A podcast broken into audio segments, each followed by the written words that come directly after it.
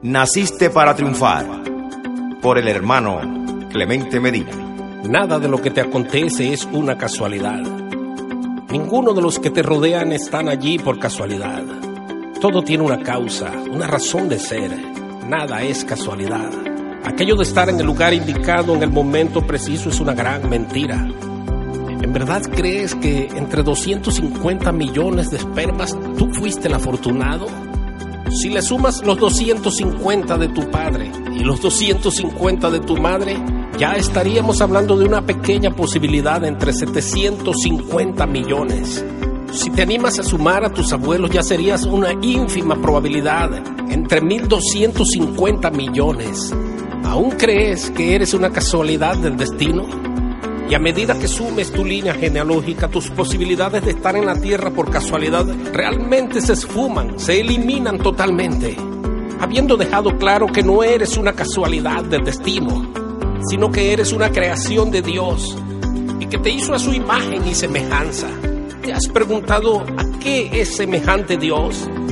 La palabra de Dios dice en el libro de Ezequiel capítulo 1, versos 26 al 28 y sobre la expansión que había sobre sus cabezas se veía la figura de un trono que parecía de piedra de zafiro, y sobre la figura del trono había una semejanza que parecía de hombre sentado sobre él, y vi apariencia como de bronce refulgente, como apariencia de fuego dentro de ella en derredor, desde el aspecto de sus lomos para arriba, y desde sus lomos para abajo, vi que parecía como fuego, y que tenía resplandor alrededor como parece el arco iris que está en las nubes el día que llueve, así era el parecer del resplandor alrededor. Esta fue la visión de la semejanza de la gloria de Jehová. Y cuando yo la vi me postré sobre mi rostro y oí la voz de uno que hablaba. Claramente la Biblia nos muestra el aspecto de Dios que es de gloria, de majestad, de supremacía. Permíteme decirte que tampoco es una casualidad que estés escuchando esto es por una causa que estás allí escuchándome.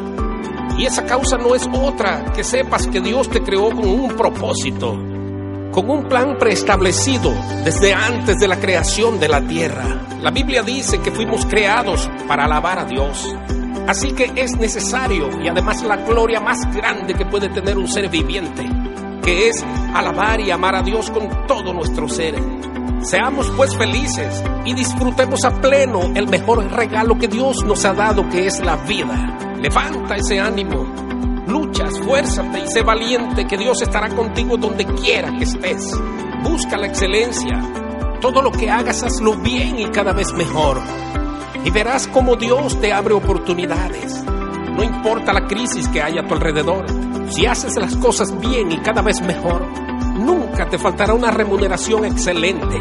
Pero el que hace las cosas mal o tan solo hace lo que le corresponde hacer nunca será excelente y por lo tanto siempre ganará apenas para sobrevivir. Sigamos el ejemplo de nuestro Dios, que todo lo que hace lo hace con excelencia.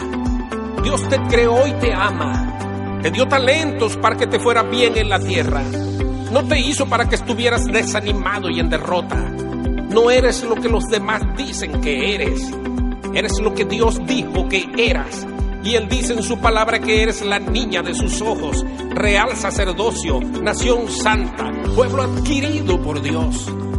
Tan valioso eres para Dios que dio a su único hijo para que muriera por ti y al tercer día se levantó de entre los muertos y hoy está sentado a la diestra del Padre intercediendo por nosotros. Así que su amor por ti y por mí es infinito y eterno. Recuerda siempre que Dios te bendijo y que naciste para triunfar.